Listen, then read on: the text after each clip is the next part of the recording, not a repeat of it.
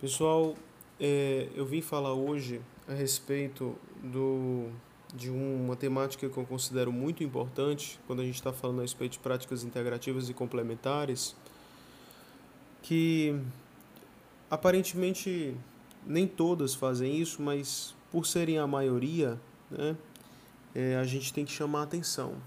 O que? É o empoderamento dos cuidadores. Quando eu chamo cuidadores, eu digo que o pai, a mãe, que está com um filho com febre em casa, que está com um filho gripado em casa, que está com um filho com diarreia, ou então aquela família que tem um idoso dentro de casa que está passando por necessidades, muitas vezes em, em, em é, zonas quase desérticas, que tem uma farmácia muito longe dali. Né? Então, às vezes eu passo aqui pelo, pelo, pelo quando eu vou viajando para passar tirar um, um, final de semana de lazer com a minha família em alguma praia e aí eu vejo como se fossem corredores chamados de distritos. Pequenas cidades cidades muito pequenas quase vilarejos mas completamente jogados. Assim, não existe um posto de saúde por perto não existe uma farmácia por perto né? a farmácia é a quilômetros e quilômetros de distância dali. Nessa situação, qual é a prática de saúde que pode beneficiá-los? Às vezes o médico ele vai lá uma vez por semana. Quando vai, tem uma agenda lotada para atender várias pessoas que, quando chegam atrasadas, não são atendidas. Então, o que é que eu quero falar a respeito de empoderamento dos cuidadores? Muitas das práticas integrativas e complementares, elas se utilizam de tecnologias simples, leves, que não precisam nem você comprar determinado instrumento. Claro que a acupuntura é uma exceção, a acupuntura ela pode ter efeitos colaterais sérios, né? Já houve casos de pessoas que perfuraram vísceras por causa de, de acupontos, é, agulhas mal colocadas. Geralmente a, a colocação da agulha vai num nível muito superficial, subcutâneo, né? Às vezes atravessando um pouco a pele, mas de forma tangencial. Mas às vezes você não sabe colocar, então você precisa ter um treinamento prévio disso. É, a não ser que você tenha uma variante coreana que faz com que você pegue palitos e vão, vai estimulando os acupontos, mas isso daí é uma variante que não, não chega muito no nosso, no nosso meio, né? Ou então, por exemplo, a homeopatia, que o conhecimento para você se utilizar de um remédio homeopático, se você quiser seguir a, a linha Hahnemanniana clássica, é um conhecimento muito grande, com possibilidade de você fazer agravações das doenças, a não ser que a doença seja muito simples, uma doença aguda. Né? Mas quando você olha, por exemplo, uma fitoterapia, quando você olha uma musicoterapia, imposição de mãos, né, é, que que aí tem várias variantes, tem o magnetismo é, humano de Mesmer, você tem os, os mais diversos passes nos contextos religiosos, né? É, quando você vê, por exemplo, uh, deixa eu ver mais uma aqui que a gente pode citar, uh, massagem, massoterapia, né? reflexologia, todas essas tecnologias elas são fáceis de ensinar para as pessoas para que elas possam se apoderar da técnica e utilizar dentro do seu próprio dentro do seu próprio meio, né? E realmente essas práticas elas têm uma baixa capacidade de provocar iatrogenia. Nesse sentido, as práticas integrativas complementares elas trazem um benefício enorme para a população porque elas são custo-benefício. Né? Quando você pega essas, essas doenças virais que se espalham de forma sazonal, elas provocam muita morbidade nos indivíduos e eles se sentem muito desamparados. As unidades de pronto atendimento enchem, com, lotados para as pessoas irem atrás de sintomáticos que aliviem a sua, a sua congestão nasal, a sua dor. E essas práticas, elas têm determinados recursos que elas podem utilizar para, para é, sanar essas dores, ainda que seja de forma imediata, ainda que seja para poder dar um alívio imediato, né? Alguma dessas práticas eu devo, eu devo é, é, lembrar a vocês que elas são baseadas sim em princípios que, por exemplo, as mães já usam. A imposição de mãos, né, pelo menos o Otto von Mesmer, que criou o magnetismo animal, é, o magnetismo humano ou o magnetismo anímico, ele falava que o objetivo dele era criar uma medicina que imitasse a mãe quando está ninando o bebê. E ainda nessa cena da mãe quando nina o bebê, acariciando, massageando, né, transferindo afeto para ele, o que depois Mesmer vai dizer que transferindo magnetismo, fazendo troca, trocas de fluido magnético. Então é, é existe também nessa cena a musicoterapia. Claro que é uma musicoterapia ingênua e também um magnetismo ingênuo, não trabalhado, não estudado por, esses, por, essas, por essas pessoas que queriam fazer ciência sobre essas práticas. Contudo, é, é interessante como realmente é, é um tipo de revolução que tira o poder de cuidar das pessoas só do médico e coloca também na mão das pessoas. Uma fitoterapia com o programa de farmácia viva, com a estimulação da agricultura familiar, devolvendo para as gerações a possibilidade de passar técnicas terapêuticas na oralidade dos cuidadores que vão se formando de geração em geração. Então, tudo isso é o que eu chamo de empoderamento dos cuidadores no local.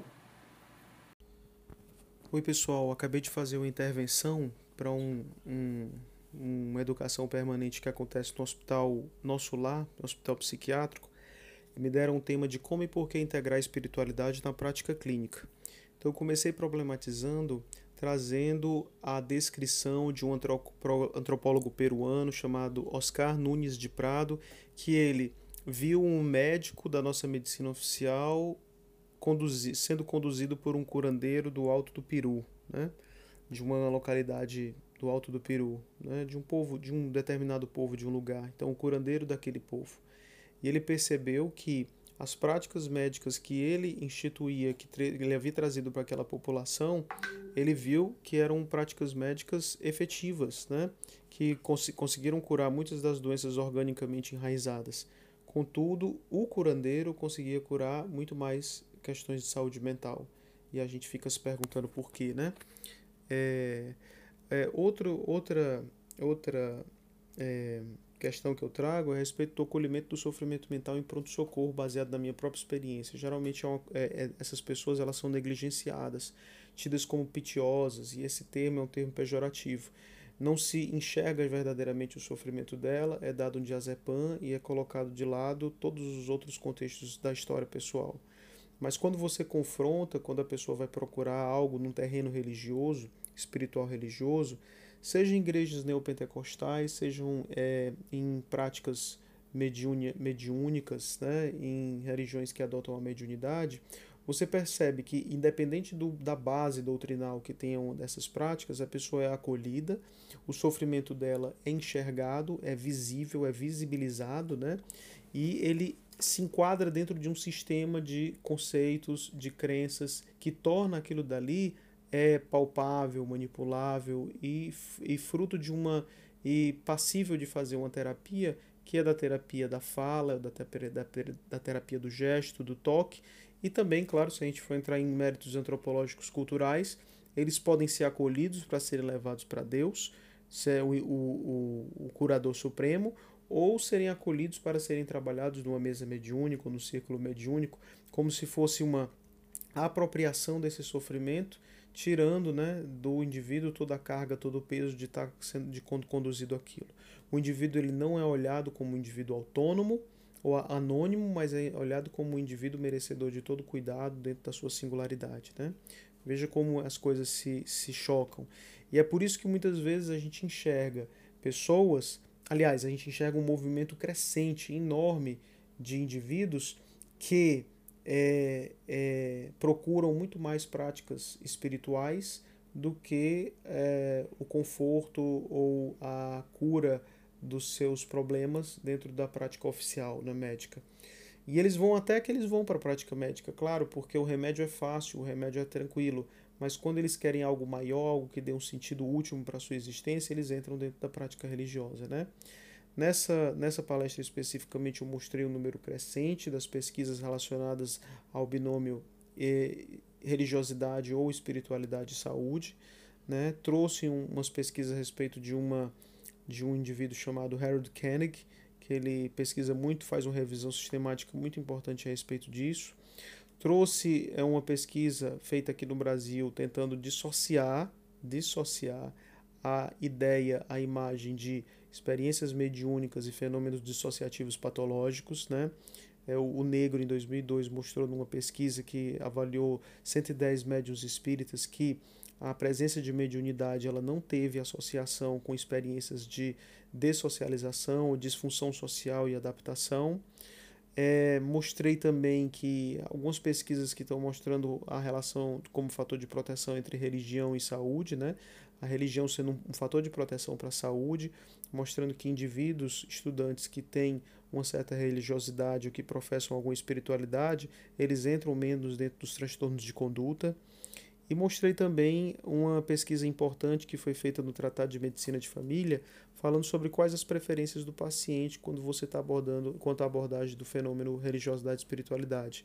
Só para colocar aqui, só para a ideia de. Ele, ele, ele adota pelo menos três categorias, que é o é, gostaria que o médico me perguntasse sobre mais minhas crenças religiosas. Gostaria que o médico ou o profissional de saúde fizesse uma prece silenciosa por mim. Ou gostaria que o médico rezasse por comigo, né? Você poderia imaginar assim, que coisa. Quem, quem imaginava perguntar isso para as pessoas e perguntaram. E foi citado, esse trabalho foi citado no Tratado de Medicina de Família e Comunidade do, na atualização de 2020. E pasmem, eu vou pegar a coisa que é a, talvez seria a mais invasiva de todas, que é o rezar comigo. 19% das pessoas entrevistadas disseram que numa consulta de rotina com o generalista ela gostaria que o médico rezasse com ela, ou na verdade o profissional de saúde, diante de uma abordagem é, cotidiana. Se hospitalizada, mas não em condição terminal, 29% gostaria que o profissional rezasse com ela e 50% gostaria que rezasse próximo à morte, né? Está tirando um pouco daquele preconceito que a gente tem, que talvez a gente esteja sendo invasivo. Claro, estaremos talvez sendo invasivos em muitos casos. Por isso que a gente não vai entrar logo de cara, de supetão, é, com essa prática. Mas a gente vai abordar qual o terreno religioso do paciente, quais as vontades que ele tem em torno desse sofrimento. Né? Por fim, eu trouxe duas, duas dicas de como fazer as coisas dentro do que a gente chama de anamnese espiritual uma se chama FICA e a outra se chama HOPE, seria como se fosse algoritmos de abordagem. O FICA ele é um acrônimo para F de fé, I de importância da fé no contexto do, do clínico do paciente, C de comunidade de fé que pode acolher esse paciente e dar um suporte social, e A de ação no tratamento. Ação no tratamento, como essa fé ela pode agir no tratamento, seja de forma positiva, melhorando, suportando, né, dando suporte a esse tratamento, ou é, é, indo de, de encontro com ele, né? como por exemplo o caso clássico dos testemunhos de Jeová. E o HOPE é, uma, é um acrônimo já em inglês, que é H de fé. Aí, na verdade, seria mais ou menos a tradução do que a gente conseguiu encontrar do FICA. O HOPE é H de Hope, seria esperança, O de Religion, Organized Religion, qual é a religião que ela professa, P de personality spirituality, às vezes a pessoa não professa uma religião, mas ela tem uma espiritualidade muito própria, íntima, que ela professa só dentro da casa dela, dentro do quarto, na intimidade com Deus, até mesmo com diferentes concepções do que seria a divindade, e é de Effects Medical Treatment. Na verdade, isso daqui é uma tradução do Hope para o Fica. Então, fica mais um pouco para eu conversar contigo, né, depois que acabar a anamnese, e aí quando eu vou ficar mais um pouco, eu vou abordar sobre a sua fé, a importância da fé, a comunidade e a ação no tratamento.